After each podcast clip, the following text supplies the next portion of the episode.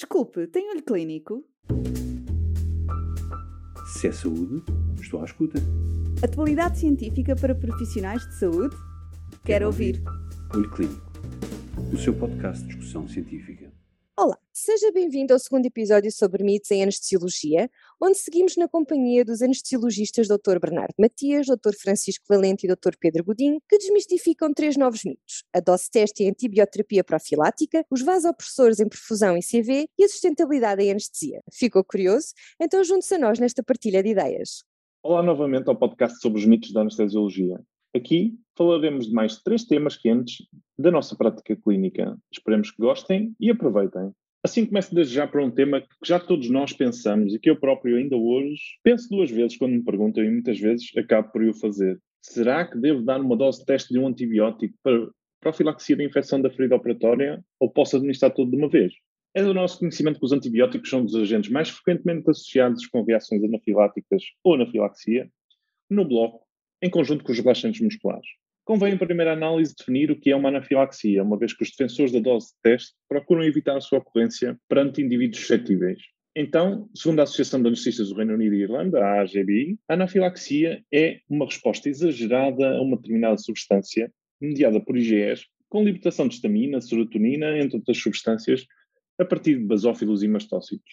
Esta resposta exagerada leva a uma série de sinais e sintomas que incluem prurido, eritema, flushing, urticária, náuseas, vômitos, diarreia, angioedema, broncoespasmo, edema da glote, hipotensão, colapso cardiovascular ou mesmo morte. A triptase, a principal proteína libertada pelos mastócitos, está aumentada em quadros anafiláticos e é usada como marcador.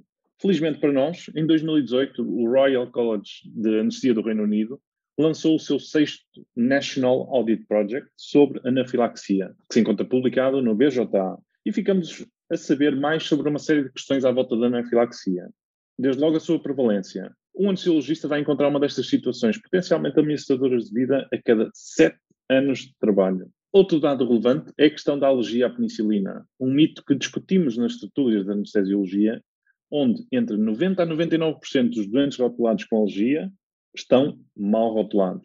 Fazer o antibiótico só depois da indução anestésica, quantos nós não o fazem? Pois a literatura diz-nos que o devemos evitar, porque os fármacos devem ser administrados faseadamente para que, caso surja uma reação, ela seja prontamente identificada e tratada, assim como o agente causador seja mais facilmente identificado, podendo inclusivamente ser menor o distúrbio fisiológico subsequente. E muitas mais particularidades interessantes foram descobertas, mas que acabam por não caber nesta curta exposição. Relativamente ao tópico que trazemos, praticamente um terço, 32% dos anestesiologistas, assume administrar dose teste nos antibióticos. Esta variou habitualmente entre 5% a 30% da dose terapêutica, sendo que a restante foi dada em apenas um minuto após o teste na maioria das reações anafiláticas. Cerca de 5% dos anestesiologistas refere que já teve uma reação anafilática a uma dose teste. O que é certo é que das reações notificadas não houve diferença no número de eventos entre o grupo que recebeu dose teste e o grupo que recebeu a dose na totalidade. De forma curiosa, a severidade da resposta alérgica foi inclusivamente mais grave nos doentes que receberam dose teste do que nos restantes. Para além destes dados, sabemos que para administrar uma dose teste é preciso tempo, podendo a dose total ser dada já muito próxima do momento da incisão cirúrgica em termos de timing. Apenas para referência, na imunoalergologia, os challenge diagnósticos ou os testes de provocação são feitos em doses crescentes, na casa dos 1 para 1000 da dose terapêutica e em intervalos de 15 a 30 minutos. Numa altura em que sabemos que o antibiótico deverá ser administrado pelo menos 30 a 60 minutos antes da incisão cirúrgica para ser devidamente eficaz no seu efeito profilático, podemos estar involuntariamente a prejudicar o doente do ponto de vista infeccioso. Mesmo os consensos da AGBI sobre reações anafiláticas suspeitas associadas à anestesia, na sua revisão de 2009, são claros na sua primeira frequently asked question. Should I give a test dose of IV antibiotic? E a resposta é no. O principal argumento apresentado é mesmo esta questão do tempo. Por fim, e desde logo para terminar, consideramos este um dos mitos mais reais da anestesiologia, porque se aplica apenas a antibióticos. Não costumamos fazer uma dose de teste nos relaxantes musculares, que são igualmente importantes alergénios. Ora, dois dos maiores argumentos apresentados são uma reação anafilática poderá ter um componente dose dependente e menores doses poderão levar a uma reação menos exuberante e de abordagem mais simples. Isto provavelmente uma reexposição a um alergénio que já originou uma anafilaxia no passado farão algum sentido. Nos restantes doentes, à luz do que nós encontramos, infelizmente, não há argumentos. Parece-nos que a abordagem mais prudente é mesmo a diluição correta do fármaco, a sua administração no timing correto, antes da indução anestésica e de forma lenta, entre 3 a 5 minutos, como referido pelos seus fabricantes. O próximo tema, o mito, prende-se com a utilização de vasopressores em perfusão através de catéter venoso periférico. Os vasopressores são fármacos utilizados frequentemente na prática do anestesiologista, tanto em ambiente bloco-operatório como em medicina intensiva ou de emergência, com particular destaque para a noradrenalina. Tradicionalmente considerava-se necessário utilizar um catéter venoso central, mas existe literatura que tem rebatido esta obrigação, apesar de na prática diária continuar a existir muitas reticências. As vantagens uh, da utilização de catéter venoso periférico prendem-se com a diminuição do risco de inserir um catéter venoso central, técnica associada com alguma morbilidade, levando a complicações em até 15% dos doentes, desde infecções centrais, tromboses venosas, punção arterial ou pneumotórax, também a utilização do catéter venoso central pode frequentemente levar a um atraso no início terapêutica fundamental para manter a perfusão de órgão. E ainda está aprovado que eh, no choque cético, como nos diz o Sensor Trial, a administração precoce de noradrenalina facilita o controle do mesmo e diminui a mortalidade, pelo que, em alguns casos, pode mesmo evitar a necessidade de colocar uh, um catéter venoso central se iniciada precocemente. Então, por que tanta resistência a esta prática? A verdade é que ela tem alguns efeitos adversos associados, nomeadamente o extravasamento cedular, com as suas complicações eh, relacionadas, como necrose cedular ou necrose cutânea, isquemia de membro, síndrome compartimental, infecção ou tromboflebites. Em alguns casos, estas complicações podem mesmo levar à morte dos doentes. E o que é que nos diz a literatura? A primeira meta-análise sobre os riscos associados à utilização de vasopressores em infusão por catéter venoso periférico surgiu em 2015, mas cada vez mais tem existido evidência uh, crescente na literatura, com destaque para duas revisões sistemáticas em 2019 e uma última em 2020 na revista Critical Care e que partilhamos convosco. Todas elas são unânimes no risco baixo desta prática, com 2 a 5% eh, de risco de extravasamento, tendo a última avaliado cerca de 16 mil doentes e encontrado um risco de extravasamento de 1,8% em adultos e 3,3% em crianças. Chamamos a atenção que este estudo avaliou não só a noradrenalina, mas também a adrenalina, a fenilefrina, a dopamina e a vasopressina. E quase sempre este extravasamento não esteve associado quer a necrose tecidular, quer a necessidade de qualquer intervenção médica ou cirúrgica. A maior parte da literatura sobre este tema está relacionada com o ambiente de cuidados intensivos ou de serviço de urgência, mas em 2019 foi publicado um estudo por Pancar, na revista Anesthesia and Analgesia, que se desprendia com a avaliação no perioperatório de mais de 14 mil doentes em cirurgia eletiva em que a noradrenalina foi utilizada para prevenir hipotensão associada com anestesia geral, numa diluição de 20 microgramas por mililitro e com uma duração média de 20 minutos. Este estudo encontrou um risco de extravasamento de 0,035%, com zero complicações relacionadas, necessitando intervenção médica ou cirúrgica. O autor concluía, no fim, que os doentes críticos são um pouco diferentes dos doentes para cirurgia eletiva. Os doentes do bloco operatório são monitorizados de uma forma mais aproximada e que as, os acessos fenosos periféricos colocados em doentes críticos acabam por ser acessos menos fiáveis do que os acessos colocados para cirurgia eletiva no bloco operatório, com maior potencial de extravasamento. Apesar deste ser raro e da necrose tecidular ainda mais rara, a verdade é que é uma complicação que acontece, aparecendo na literatura quase sempre na forma de relato de caso ou de séries de casos, e é potencialmente catastrófica, pelo que devemos ainda assim implementar medidas para a prevenir. Como é que o podemos fazer? A verdade é que a referida meta-análise de 2021 chega à conclusão que, sendo um evento tão raro, não é possível chegar a conclusões sobre fatores como a diluição de fármaco, a sua dose, o calibre e localização do acesso, bem como a duração da infusão, e sobre de que forma é que estes podem ser manipulados para reduzir a sua incidência. No entanto, existem algumas recomendações, como um documento emitido pela Sociedade eh, Inglesa de Cuidados Intensivos em 2020, em reconhecimento a esta prática crescente. Da revisão deste documento, bem como da restante literatura, parecem haver algumas conclusões sensatas, nomeadamente utilizar sempre um acesso o mais próximo possível, tentando evitar a mão e o punho, com um calibre pelo menos 20 gojos, apesar de em alguns estudos terem sido utilizados catéteres 22 gojos sem intercorrências, reduzir a duração da infusão ao mínimo necessário, apesar de em alguns estudos terem sido utilizadas infusões por mais de 24 horas sem intercorrências, usar uma concentração mais diluída possível, e aqui chamamos a atenção que a maior parte dos estudos com a utilização de noradrenalina avaliaram ou utilizaram diluições de 16, 32 e 64 micras por mililitro. São diluições diferentes das que usamos habitualmente no bloco operatório. Ter outro acesso venoso periférico disponível caso exista extravasamento. nos doentes acordados evitar áreas de flexão e, em caso de utilização de eh, pressão arterial não invasiva, para monitorização, colocar a braçadeira no lado oposto do membro em que está a ser feita a infusão.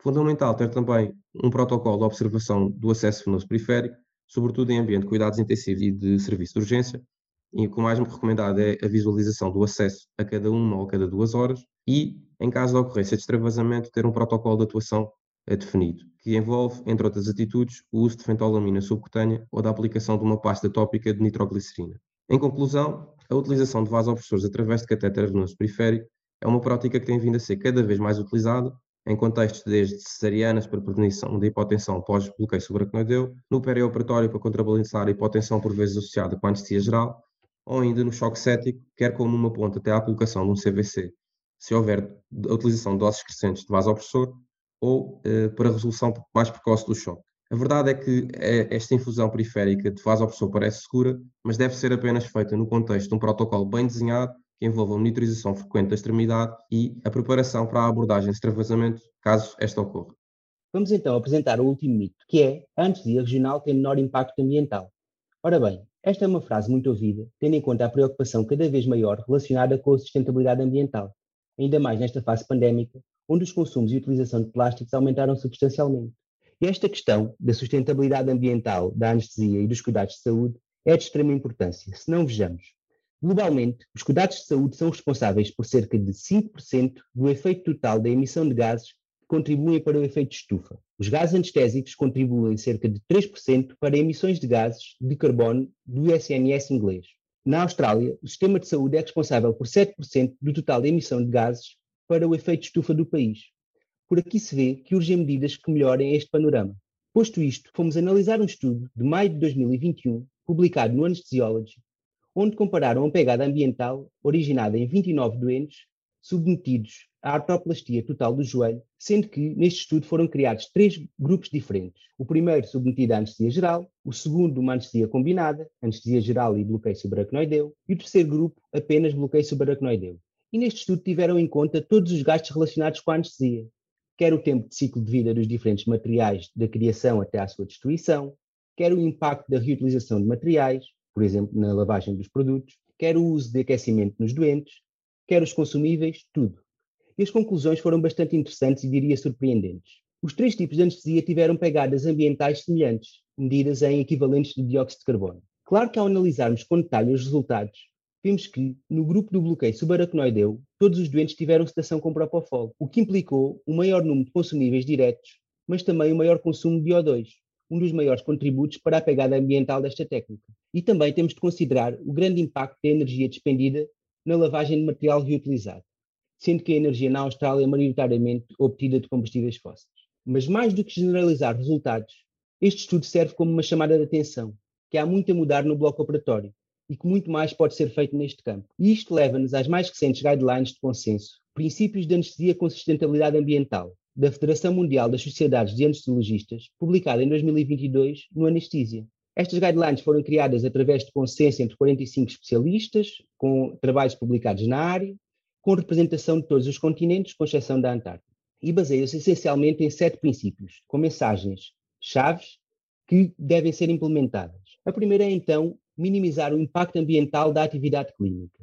E aqui defendem que os anestesiologistas devem liderar através do exemplo, devem ser defensores públicos de medidas ambientais, colaborar em equipas multidisciplinares de sustentabilidade e que deve existir um responsável em cada departamento de anestesiologia responsável pela implementação e divulgação destas medidas. Depois advogam também que deve ser dada prioridade ao uso de medicação e equipamento com menor impacto ambiental, quando assim é seguro para o doente, ou seja, segurança clínica sempre em primeiro lugar.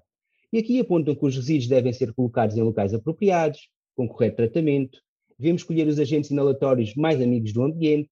Por exemplo, sabemos que o desflurano e o protóxido de azoto acabam por ter uma pegada ambiental, devendo ser usado em casos selecionados. Advoga o uso de baixos fluxos de oxigênio, de ar fresco. Depois apontam também que se deve minimizar o uso excessivo de drogas e equipamento, poupando energia e água. E aqui apontam os 5 R's: reduzir, reutilizar, reciclar, repensar e research, ou seja, pesquisar. E aqui apoia uma abordagem minimalista, ou seja, reduzir o número de fármacos e equipamentos. Um exemplo muito prático disto é, por exemplo, quando pedimos uns óculos nasais para o doente que pode precisar. Se calhar devemos apenas solicitar este equipamento quando o doente efetivamente precisa. Depois chamam a atenção ao armazenamento do material e para a quantidade de plástico desperdiçada diariamente. Apontam também a não separação de lixo no bloco operatório e que se deve repensar e investigar medidas que reduzam o impacto ambiental. Estas guidelines apoiam também a incorporação de princípios de sustentabilidade ambiental, quer no internato, quer em projetos de formação contínua de especialistas. Apoiam também a integração dos princípios de sustentabilidade em projetos de investigação e de avaliação de qualidade, quer através da apresentação de trabalhos em conferências e congressos ou na realização de auditorias. Depois, apoiam que os anestesistas devem liderar atividades que promovam a sustentabilidade nos sistemas de saúde onde estão inseridos. Por exemplo, quando participam na renovação dos blocos operatórios, na criação de grupos de discussão de sistemas de reutilização de material, na criação de infraestruturas de desperdício de lixo. Por último, o sétimo princípio é então que os anestesiologistas devem colaborar com a indústria para melhorar a sustentabilidade ambiental, e aqui quer ao nível de fármacos, equipamentos descartáveis ou armazenamento. Aponto algumas soluções práticas, nomeadamente a criação de código de cores para indicar o impacto ambiental dos equipamentos e materiais, considerar os impactos ambientais na aquisição de materiais e equipamento, Portanto, o que estas guidelines tentam passar é que existe muito ainda para descobrir nesta área, mas tendo em conta a urgência do tema, existe já muita evidência que deve ser aplicada diariamente nos nossos blocos operatórios. Concluindo, mais importante do que a técnica, e sim, a anestesia regional parece ter um menor impacto ambiental, contudo, tem que ser acompanhada de um conjunto de medidas que tem que ser adotado para que a abordagem anestésica tenha maior contributo na preservação do ambiente e que de facto consigamos reduzir o tremendo impacto ambiental dos cuidados de saúde e da anestesia em particular. Para finalizar, esta foi a nossa seleção de temas para este contexto, que esperamos que seja útil para os nossos ouvintes. No entanto, como referido no episódio anterior, esta atitude de revisão da literatura e reflexão sobre a nossa prática diária é um trabalho constante. Nesse sentido, estamos abertos a sugestões de tópicos adicionais que nos queiram enviar e novas oportunidades para os debater, para que, em conjunto, possamos melhorar os cuidados prestados aos nossos doentes. Muito obrigado a todos. Se é saúde, estou à escuta. Atualidade científica para profissionais de saúde? Quero ouvir. Olho Clínico, o seu podcast de discussão científica.